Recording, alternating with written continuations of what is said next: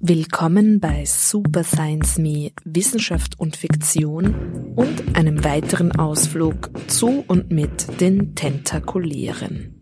Ihr hört Radio Orange 94.0. Am Mikrofon ist Julia Grillmeier. Im Jänner hat sich die Super Scientific Community die Tentakeln der Nesseltiere genauer angesehen. Wir haben uns in den Öko- und Theoriemilieus der Qualle verloren. Jetzt sind die Oktopusse dran. Wieder geht es ins Aquarienhaus des Tiergarten Schönbrunns, wo wir einen Oktopus die Hand schütteln. Man kann Wasser wow. spritzen, ich sag's nur. Ich mach damit ganz gerne und sehr gezielt. Und wieder lassen wir uns von Donna Haraway und ihrem Tentacular Thinking inspirieren. Staying with the trouble requires learning to be truly present die Kulturwissenschaftlerin Karin Harasser begleitet uns im Herantasten an dieses glitschige und ausufernde Theoriemilieu. Das Tentakuläre es begibt sich sozusagen immer ins Gehege. Wie bereits für die Quallen festgestellt, lädt sich die zeitgenössische Philosophie, Kunst und Wissenschaft auch die Oktopusse als Komplizinnen ein, Allianzen mit Wesen einzugehen, die uns auf den ersten Blick völlig fremd sind. Symbolhaft stehen sie für das total andere. Vor über 500 Millionen Jahren haben sich die Abstammungslinie der Oktopoden und die des Menschen voneinander getrennt. Würde es möglich sein, fragte ich mich, zu einem intelligenten Wesen auf der anderen Seite dieser Scheidelinie Kontakt aufzunehmen? Oktopoden verkörpern das große Mysterium dieses anderen.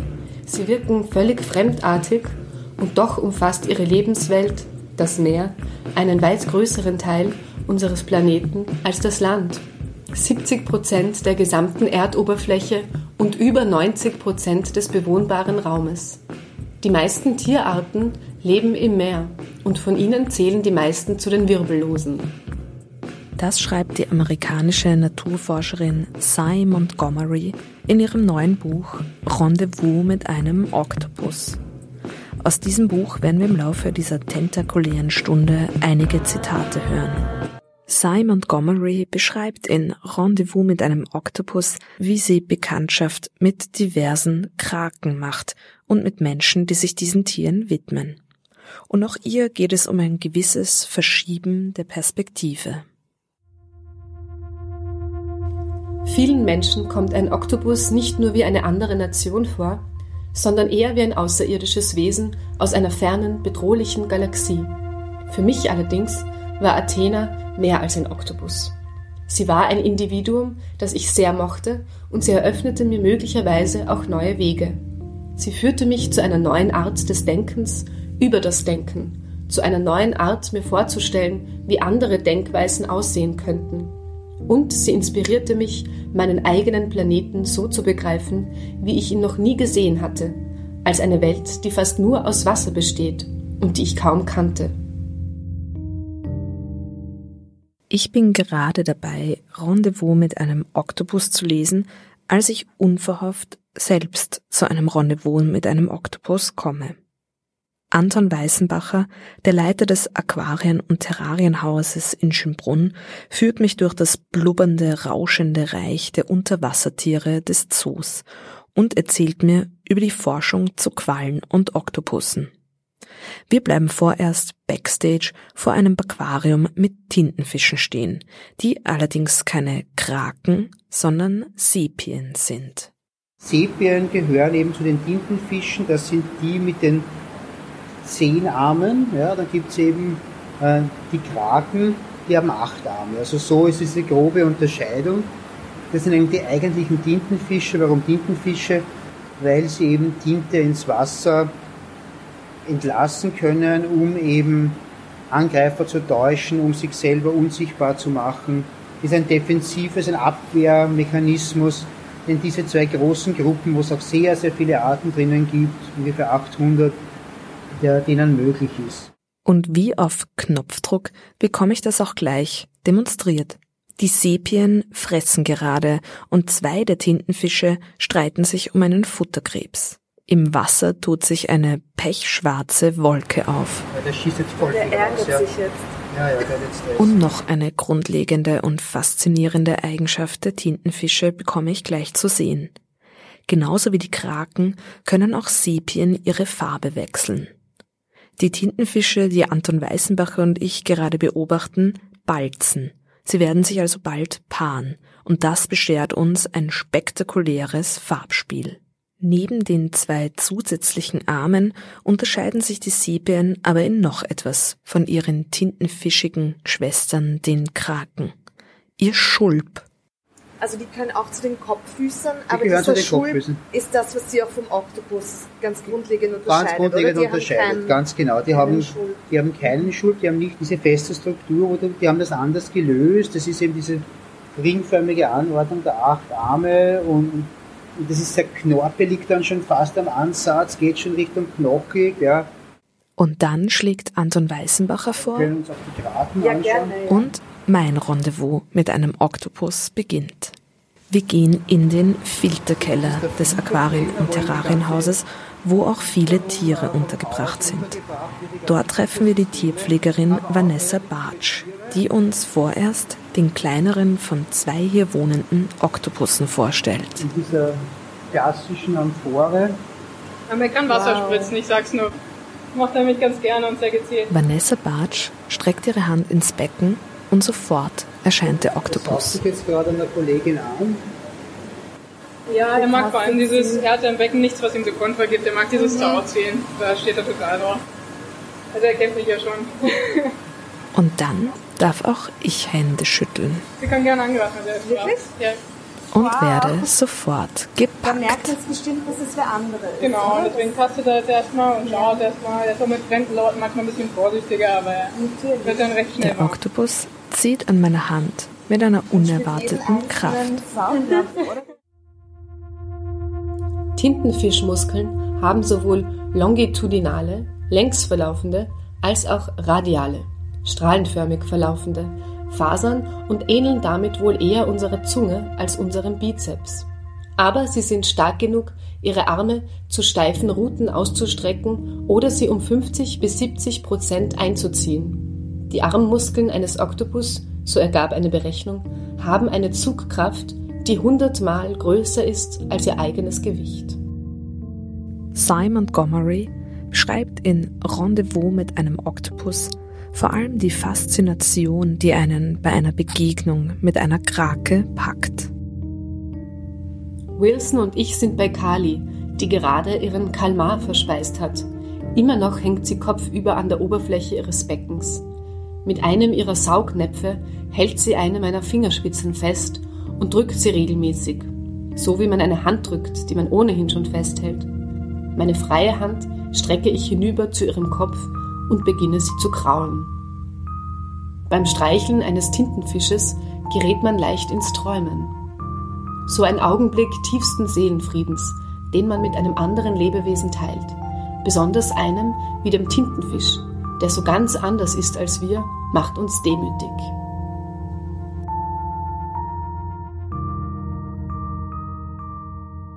Bestätigen kann ich, dass so eine Oktopus-Bekanntschaftmachung erstmals total baff macht. Ich bin auch noch einige Stunden nach dem Aquariumbesuch in einer taumelnden Verwunderung. High on Tentacles. Und außerdem bin ich vollkommen nass. Denn bestätigen kann ich auch, dass, wie von Simon Montgomery immer wieder beschrieben, die Kraken einen gezielt und mit einem ordentlichen Wasserstrahl beschießen können. Aber wenn wir jetzt so angespritzt werden, von, das ist dann so auch Spiel oder Das Spiel, Neugier. es wird als Spiel interpretiert. Ja. Ja. Also von den Leuten, die damit forschen, sagen, das ist eben eine Art Kontaktaufnahme, die man eben äh, spielerisch auch interpretieren kann. Äh, auch Betteln ist Spiel, also alles so, man weiß, es geht um Futter und irgendwas passiert dann mit ganz wenig Hirn, ja. also es ist so, eben das Eigenartige dieses Verhalten würde man eher von einem Wirbeltier erwarten Ja. oder von einem Seelöwen oder irgend sowas. Ja. Ja. Und das ist jetzt so ein, es ist trotzdem nur eine Tier, also einer relativ mhm. äh, niederentwickelten Gruppe, dem man eigentlich nicht sehr viel Hirnleistung zutrauen darf. Ja. Tatsächlich haben Tintenfische riesige Augen und können sehr gut sehen. Und das muss ja auch irgendwo verarbeitet werden, erklärt Anton Weißenbacher. Sie haben aber andere Arten von Gehirne als etwa die relativ großen Gehirne von Säugetieren. Über die Intelligenz von Oktopussen gibt es zahlreiche Theorien und über vieles ist man sich trotz intensiver Forschung noch nicht klar. Das stellt auch Simon Montgomery in Rendezvous mit einem Oktopus immer wieder dar. Und dann erzähle ich ihm von meinem Gespräch mit Peter Godfrey Smith, einem Philosophen, der die Sommer gern in der Hafengegend von Sydney verbringt und unter Sepien und Oktopoden taucht. Er beschreibt die Begegnungen mit solchen Lebewesen als das Zusammentreffen mit einem intelligenten Außerirdischen. Bedenke doch, wie viele Neuronen in den Armen sitzen, sagte er. Die Tiere sind womöglich psychologisch völlig anders organisiert als wir. Vielleicht haben wir es beim Oktopus mit einer Intelligenz ohne zentrales Ich zu tun. Und wenn man sich die Bauweise eines Oktopus ansieht, fragte er weiter, gibt es da überhaupt den Ansatz eines Selbst, eines Erfahrungszentrums? Wenn nicht, dann müssen wir uns etwas vorstellen, das so anders ist als wir, dass wir es uns vielleicht gar nicht vorstellen können. Wenn er also kein zentrales Bewusstsein hat, hat ein Tintenfisch dann einen kollaborierenden, kooperierenden, aber auf mehrere Zentren verteilten Verstand, wie Peter meinte? Ist ein Tintenfisch eine Art multiple Persönlichkeit? Hat etwa jeder Arm buchstäblich seinen eigenen Verstand? In diesem Zusammenhang spricht auch Anton Weißenbacher davon, dass der Oktopus uns veranlasst, eine andere Perspektive einzunehmen. Aber es ist eben nicht alles eins zu eins von uns ableitbar, wie man sieht. Und das ist das Schöne, dass auf glaube ich, kommt man irgendwie drauf, dass wir halt nicht so die, die Krönung der Schöpfung sind, von der man alles wegrechnen kann, eins zu eins. Ja, sondern dass viele Dinge, Verhaltensweisen mit ganz anderen Systemen anscheinend äh, tadellos viel, viel länger als bei uns schon funktionieren. Eine Philosophin, die sich gerade auf Tauchgang zu und mit den Tentakulären begibt, um mit ihnen gemeinsam friedvollere Weltbewohnungsweisen zu überlegen, ist Donna Haraway. Karin Harasser ist Kultur- und Medienwissenschaftlerin an der Kunstuniversität Linz und hat sich, so erzählt sie, am Cyborg-Manifesto von Donna Haraway regelrecht infiziert. Ist dieser seltsame Text, der ja versucht, feministische Grundfragestellungen mit äh, technologischen Fragestellungen oder auch technikphilosophischen Fragestellungen zusammenzubringen. So bin ich irgendwie in ein Denkuniversum reingeschlittert, in dem eben dieses Verbindungen machen eher so ein Denken des Politischen in Affinitäten, in ausgreifenden Bewegungen immer schon eine große Rolle gespielt hat, weil ja auch schon die Cyborg nicht unbedingt ein äh, Individuum war. Also das war eben gerade nicht Terminator by himself auf großer, auf großem Abenteuer, sondern da ging es ja auch in diesem äh, Denkmodell darum eben auch äh, sowas wie ein gemeinsames, das aber nicht zentriert ist zu denken. Also sowas wie eine verteilte, eine verteilte politische Intelligenz, die auch widersprüchlich sein kann. Das viel zitierte und einflussreiche Cyborg Manifesto von Donna Haraway erschien 1984. Es ist Ausdruck und Plädoyer für ein Denken, dass es sich mit den Grenzen zwischen Mensch, Tier, Maschine, Kultur, Natur etc. nicht zu einfach machen möchte. Karin Harasser schlägt die Brücke vom Cyborg Manifesto zum aktuellsten Buch von Donna Haraway, Staying with the Trouble. 2016 im amerikanischen Original erschienen und bald auch auf Deutsch erhältlich, übersetzt von Karin Harasser. Und interessanterweise taucht dieses Modell, das politischen Denkens in äh, Donna Haraways neuem Buch wieder auf, mit dem sie den Titel trägt uh, Staying with the Trouble. Und da gibt es eben ein Kapitel uh, Tentacular Thinking, tentakulär Denken, wo sie genau dieses äh, verteilte, in sich widersprüchliche, irgendwie von unten sich vernetzende als Modell wieder aufgreift.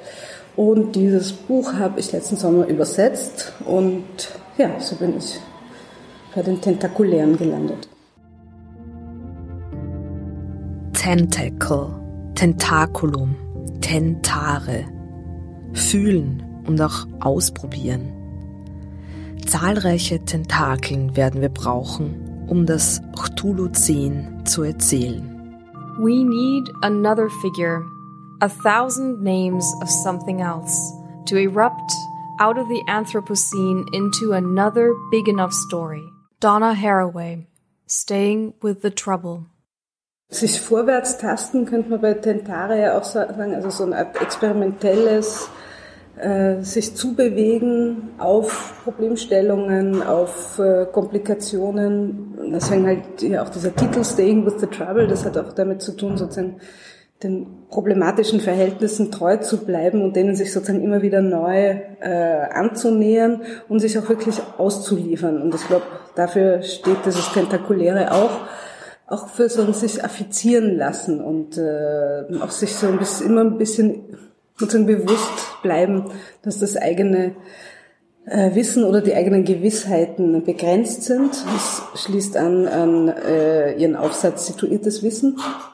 Situated Knowledge. Situiertes Wissen. Ein weiterer zentraler Begriff in Donna Haraways Philosophie. Unter anderem in einem Aufsatz von 1988 nachzulesen, wo Haraway ein neues Verständnis von Objektivität einfordert. Also auch sozusagen dieses Überblicken von oben als äh, das Wissensideal der West, westlichen Moderne in Frage stellt.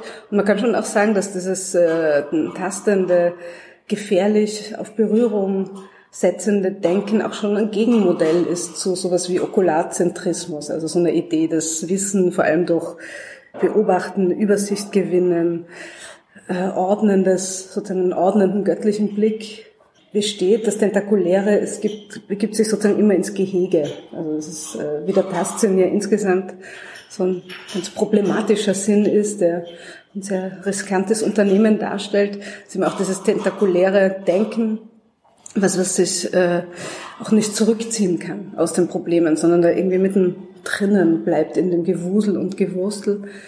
Dem schwierig zu fassenden Tastsinn sind drei aktuelle kulturwissenschaftliche Bücher gewidmet, an denen auch Karin Harasser maßgeblich beteiligt war. Zu finden in der Bibliografie dieser Sendung auf o94.at. Don Haraway geht es vor allem auch darum, dass dieses Gewusel und Gewurl mit unterschiedlichen Spezies stattfindet, wie Karin Harasser erklärt. Und es ist natürlich in dem äh, Buch schon besonders wichtig. Ein Denken, das für mich jetzt nie so ganz, ganz, ganz große Bedeutung erlangt hat, aber was für Haraway halt wichtig ist, ist, dass es äh, Multispezies-Denken, also artenübergreifende äh, Wahrnehmungs- und Intelligenzweisen auf, aufzubauen. Also da geht es ganz stark darum, sozusagen nicht, nicht verfrüht zu glauben, zu wissen, was zum Beispiel ein Tier kann oder was es nicht kann oder was seine Eigenschaften sind, wie das in der äh, Ethologie, in der Tierverhaltensforschung ja auch äh, ist man ja auch schnell mal mit Urteilen mit bei der Sache und man gradiert dann sofort, was es ist. Die Affenintelligenz, die ist dann ungefähr so wie von einem zwei- bis dreijährigen Kind. Und äh, dieses sich auf Tuchfühlung begeben mit den Kreaturen und ihren je eigenen und auch sehr überraschenden Möglichkeiten, das steckt da auch drinnen in dem Tentakulären. Es sind aber bei weitem nicht nur Oktopusse, Quallen und andere Tentakeltiere, die sich Donna Haraway ins Boot holt. Staying with the Trouble beginnt die tentakuläre Exploration mit einer Spinne. Bitten in a California redwood forest by spidery Pimoa Cthulhu, I want to propose Snaky Medusa and the many unfinished worldings of her antecedents, affiliates and descendants. Sie kommt dahin auch über so eine Verwandtschaftsbeziehung zu den Spinnen, über Pinguine, die sowas wie philopatrisches Bewusstsein zeigen, also philopatrisch im Sinn von einer ganz starken ortsbezogenen Daseinsform und so. Also das sind alles Motive, die da, glaube ich, reinspielen. Also sich eben auch mhm. affizieren lassen und äh, hineinziehen lassen in äh, Wahrnehmungs- und vielleicht eben auch kognitive Systeme, die uns als Menschen zunächst mal völlig fremd sind. Ja, und dafür ist natürlich äh, der Oktopus war immer schon ein, oder schon seit geraumer Zeit ein heißer Kandidat, wenn es darum geht, sich eben in so Alien-Wissens- und Wahrnehmungsformen hineinzubegeben. Der Anfang des 20. Jahrhunderts wirkende österreichisch-britische Philosoph Ludwig Wittgenstein schrieb die berühmten Worte Wenn ein Löwe sprechen könnte, wir könnten ihn nicht verstehen. Bei einem Oktopus ist die Möglichkeit, ihn nicht zu verstehen, noch viel größer. Der Löwe ist immerhin ein Säugetier, wie wir. Ein Oktopus ist völlig anders aufgebaut. Er hat drei Herzen, sein Hirn ist um seinen Hals gewickelt und statt mit Haaren ist er mit Schleim bedeckt. Sogar sein Blut hat eine andere Farbe als unseres. Es ist blau, weil Kupfer und nicht Eisen der Sauerstoffträger in seinem Körper ist. Das war nochmal aus Cy Montgomerys Rendezvous mit einem Oktopus.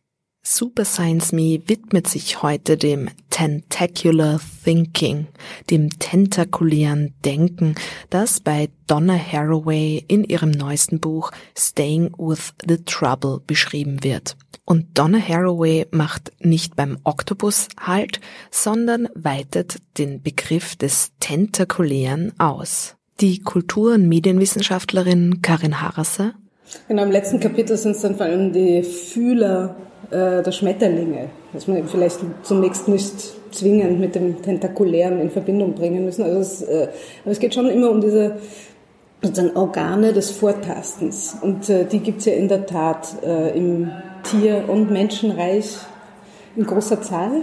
Also unsere Finger, die Digits, äh, sind dazu auch ziemlich gut in der Lage, zu diesem Vortasten. Und die gibt's aber eben auch in, in ganz vielen verschiedenen anderen Zusammenhängen. Ja, ja, und das ist klar, dass äh, sie sozusagen, äh, obwohl sie ja immer noch den Begriff Species, Art verwendet, es ihr auch darum geht, diesen Begriff der Art, von der man eben glaubt zu wissen, was sie kann, wo sie steht in der Taxonomie der Arten, äh, wo sie dazugehört, also zu den Säugetieren, zu den Spinnentieren, so, das natürlich immer zu untertunneln. Der letzte Teil von Staying with the Trouble ist eine regelrechte Science-Fiction-Geschichte. In den Camus-Stories gehen die Protagonistinnen Symbiosen mit diversen Tieren ein, zum Beispiel Schmetterlingen. Science fiction is storytelling and fact-telling. It is the patterning of possible worlds and possible times, material semiotic worlds, gone, here, and yet to come. Und das kann man schon sagen, das ist eine, sozusagen mhm. sprachpolitisch ist das ein Queering von Begriffen, ja. dass man sie sich sozusagen holt aus relativ etablierten diskursiven Zusammenhängen.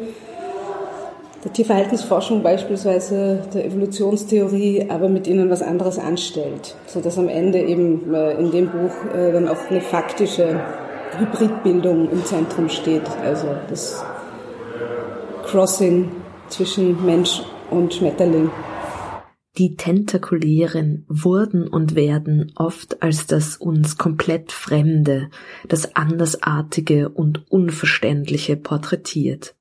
An diesem Unheimlichkeitsgefühl kann die Philosophie, Kunst sowie politische Theorie ansetzen, um sich aus einer allzu sicheren, am Menschen orientierten Macht- und Wissensposition herauszubuxieren. Als ein Beispiel für dieses Bemühen nennt Karin Harasser den französischen Literaten und Denker Roger Calois und sein Buch La Pieuvre, der Tintenfisch.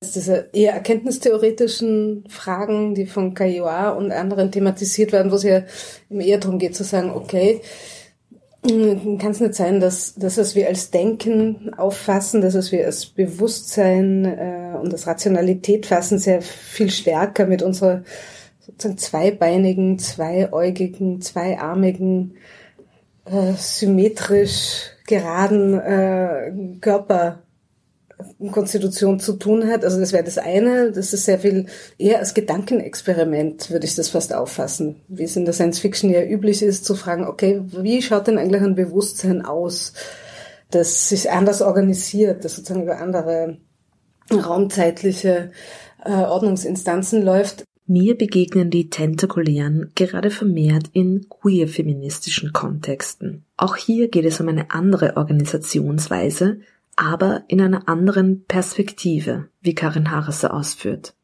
Bei diesen queeren oder hydrofeministischen Ansätzen, da geht es ja viel stärker um äh, Begehrensformen, würde ich sagen, äh, um Affektformen, also gar nicht so sehr ums Denken, sondern um äh, eben eine andere Organisationsweise von äh, Lust, von Pleasures und so. Und da sind die tentakulären, also die Quallen und Oktopusse halt schon natürlich ein attraktives Modell, weil ja auch ihre Reproduktion so anders läuft als in so einer einfach gedachten Generationenfolge beispielsweise. Die Fortpflanzung der Quallen ist ja wirklich spektakulär, seltsam mit diesen verschiedenen Stadien in, durch die, diese Entitäten morphen vom ganz Kleinen zum ganz Großen, geschlechtlich, ungeschlechtlich.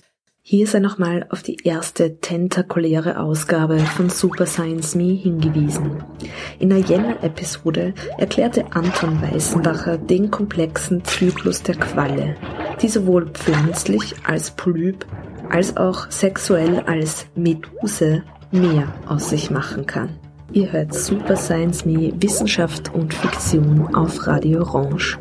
Heute mit dem Thema Oktopusse und Kraken. Den Kraken, Tintenfischen und Quallen dichtet man also ganz schön viel an.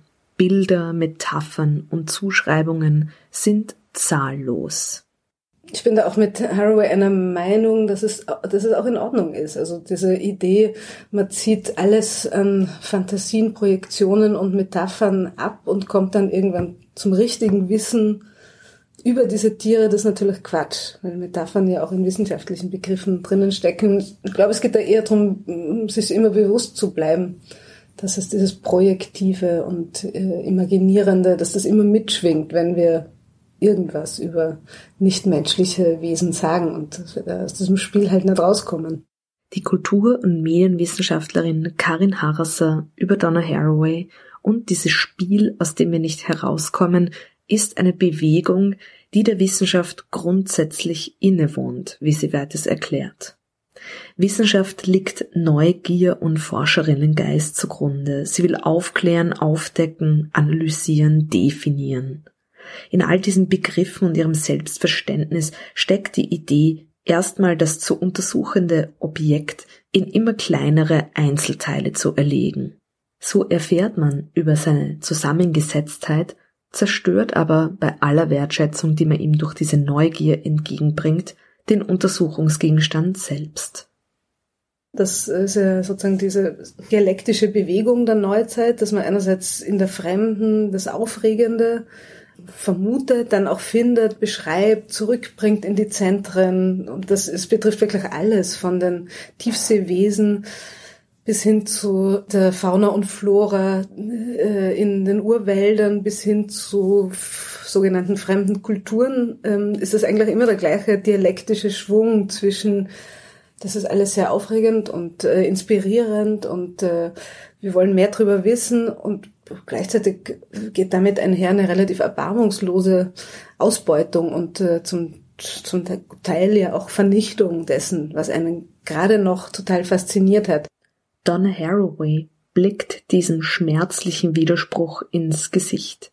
Sie sieht sich in der Tradition aufgeklärter wissenschaftlicher Neugier, aber Andererseits ist sie natürlich jemand, der äh, sehr gut darüber Bescheid weiß, wie gewaltsam dieses neugierige Ausgreifen in unbekannte Welten äh, immer wieder gewesen ist und äh, die sich sehr im Klaren darüber ist, wie stark diese wissenschaftliche Neugierde mit Eroberungsprojekten im Zusammenhang steht, mit äh, Ausbeutungsprojekten, in, dieser, auch un, in diesem unauslöslichen Widerspruch bewegt sich ihre Umgangsweise mit äh, dem Tentakulären. Staying with the trouble, das bedeutet also grundsätzlich Staying with the Widerspruch.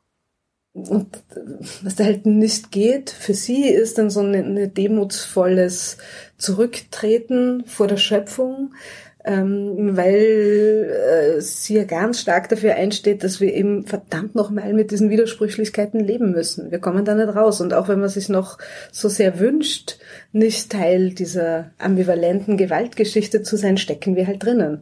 Also es wäre dann eigentlich, müsste man das anhand von einer konkreten Stelle besprechen, mhm. um das dann nochmal zu zeigen, wie diese dieses uh, Staying with the Widerspruch eigentlich in diesem Buch organisiert ist. Ja. Und ja, und ich denke, das ist ja sozusagen die Voraussetzung äh, für eine feministische Auseinandersetzung mit all diesen Themen, ist nicht zu glauben, man kann sich so ganz äh, einfach wieder ver verschwestern mit den alten Meeresgöttinnen und äh, mit Gaia.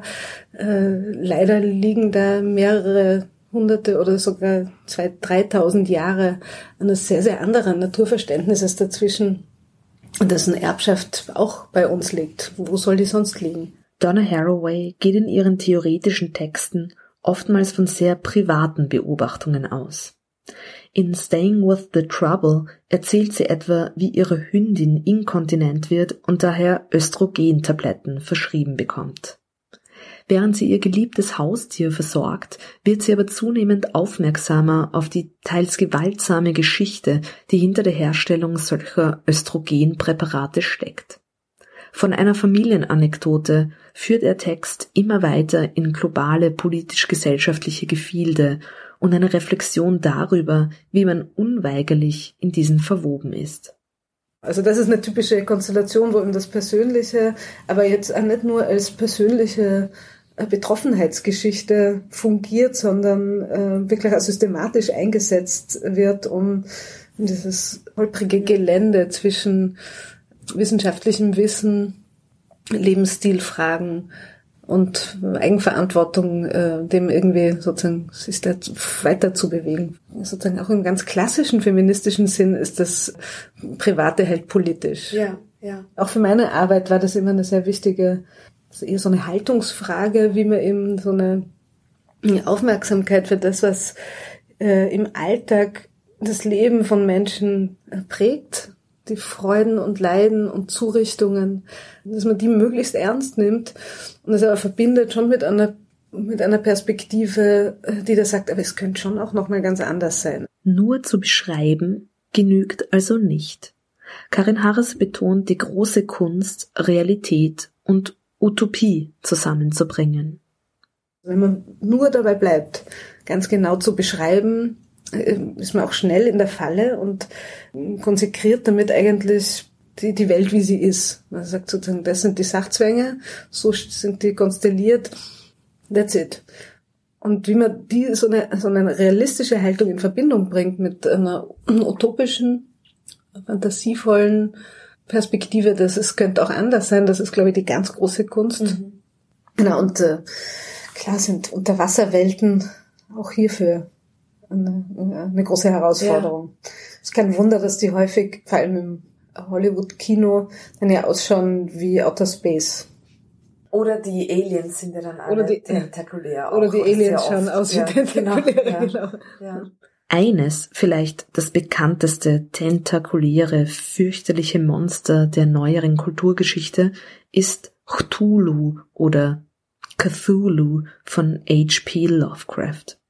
Wie wir schon gehört haben, schlägt Haraway das Cthulhu 10 als Arbeitsbegriff vor, wie das derzeitige Zeitalter benannt werden soll. Sie tut es bekanntlich, aber nicht in Referenz zum Schriftsteller Lovecraft, sondern zur Spinne Pimo Cthulhu.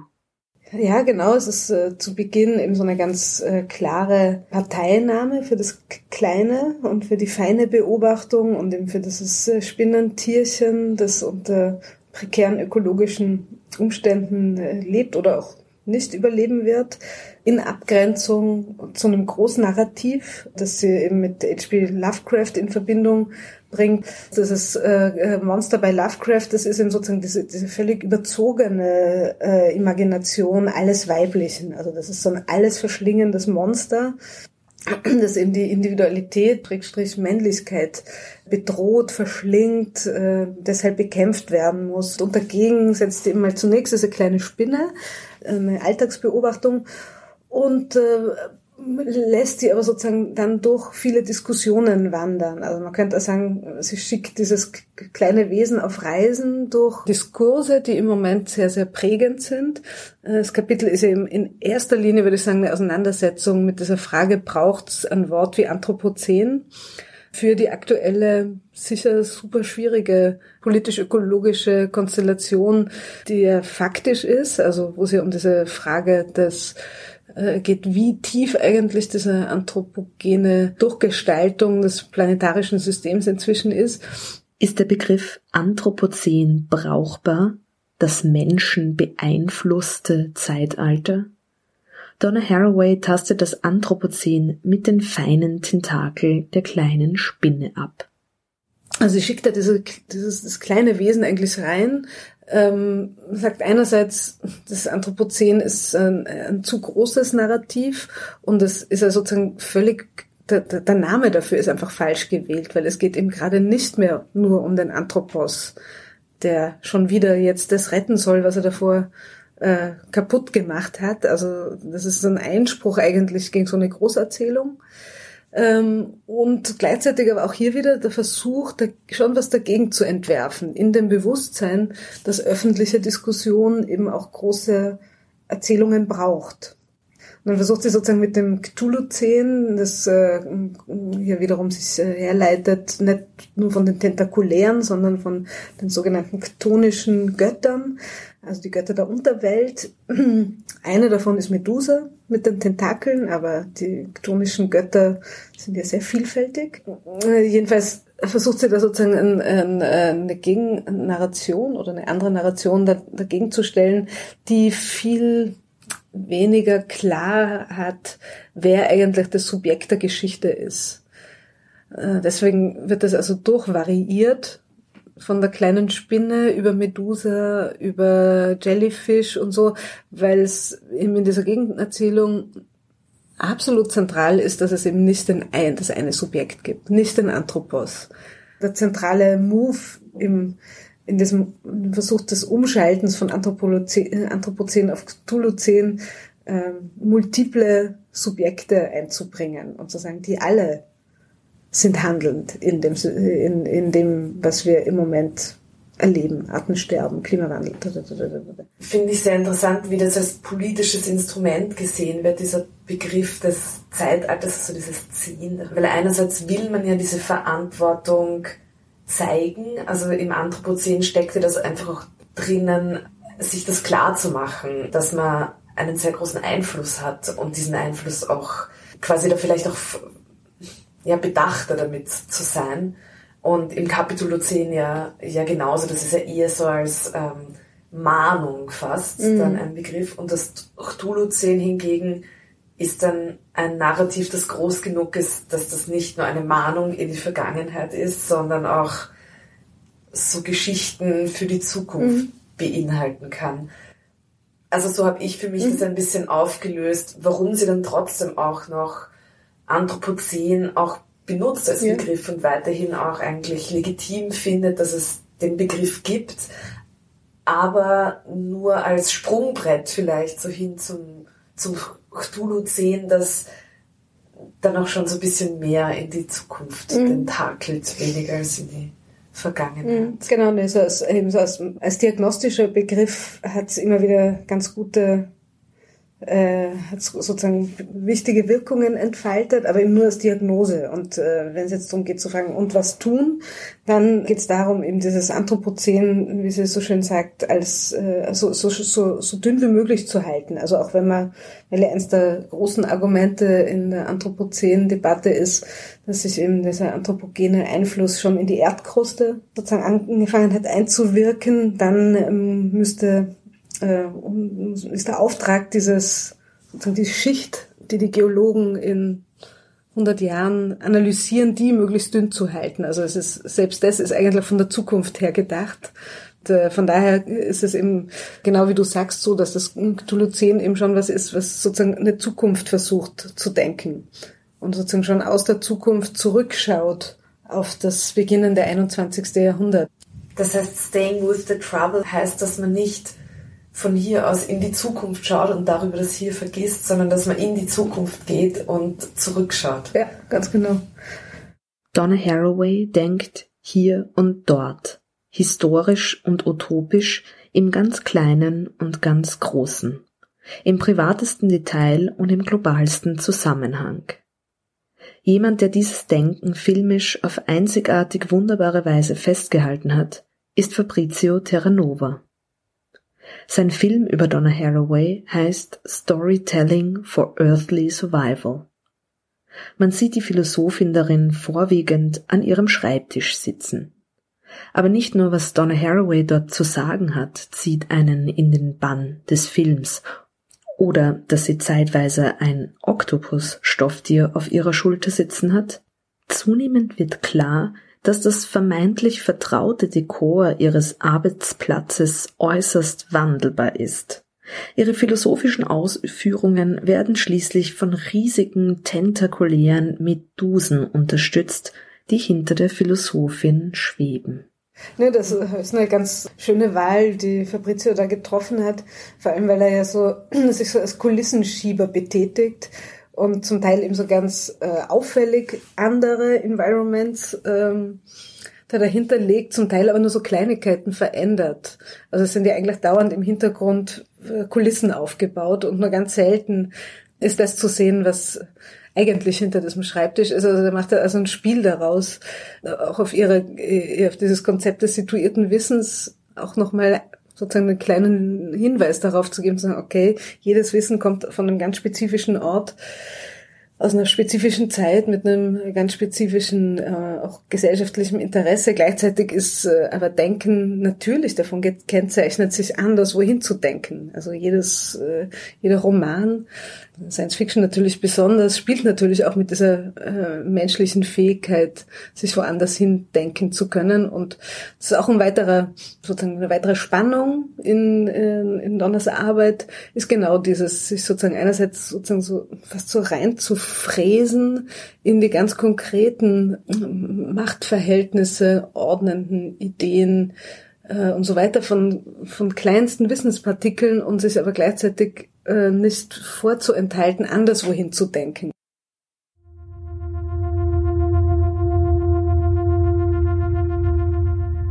Der Anfang des 20. Jahrhunderts wirkende österreichisch-britische Philosoph Ludwig Wittgenstein schrieb die berühmten Worte Wenn ein Löwe sprechen könnte, wir könnten ihn nicht verstehen.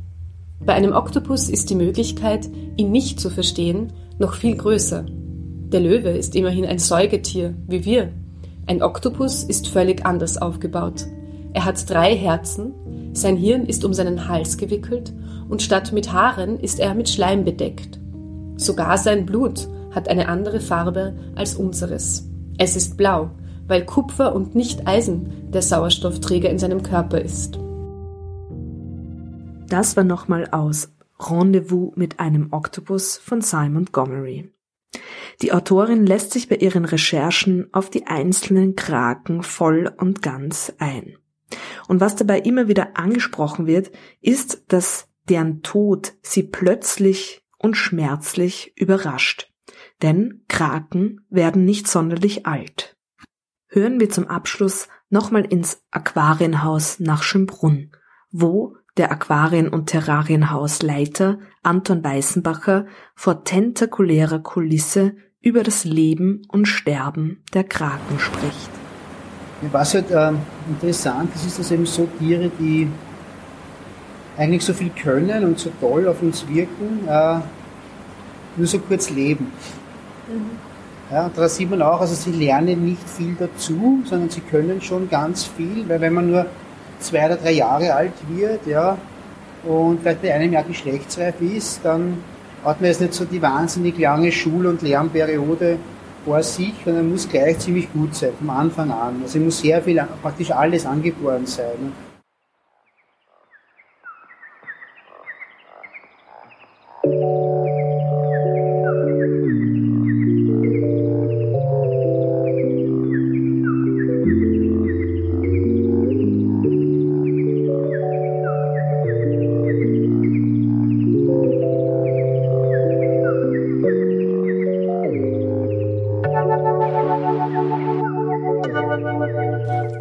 Der Oktopus ist ein Tier, das über Gift verfügt wie eine Schlange, über einen Schnabel wie ein Papagei und über Tinte wie ein altmodischer Füllfederhalter.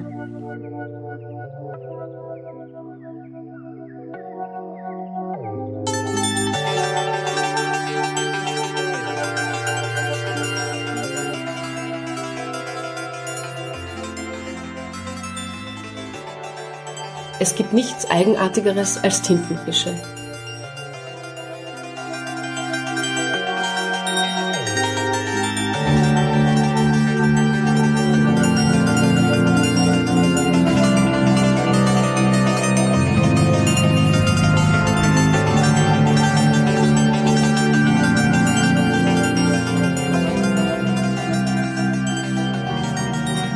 Der Schleim von Tintenfischen ist eine Mischung aus Sabber und Rotz, aber auf nette Art. Und er ist sehr nützlich. Er hilft, den Körper gleitfähig zu machen, wenn sich das Tier in enge Spalten quetscht und wieder heraus. Schleim hält den Tintenfisch feucht, wenn er das Wasser verlässt, was einige Arten in Freiheit erstaunlich häufig tun. Rendezvous mit einem Oktopus von Simon Gomery auf dem Track Tentacle des japanischen Musikers Itaru.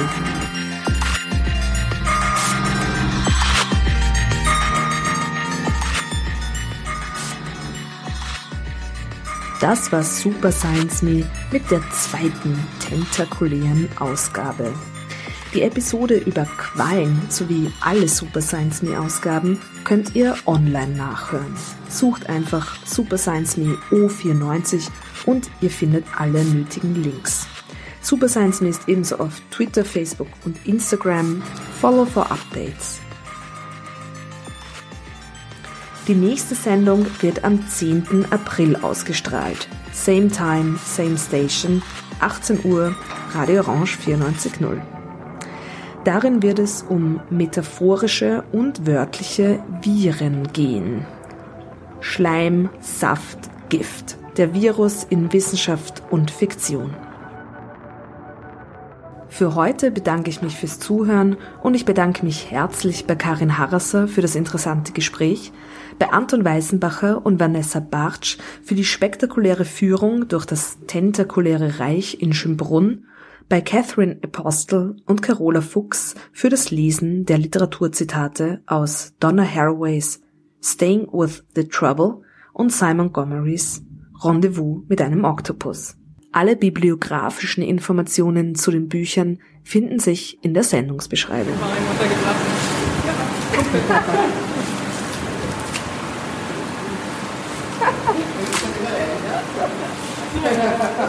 Julia Grillmeier sagt Danke fürs Zuhören und bis bald bei Super Supersize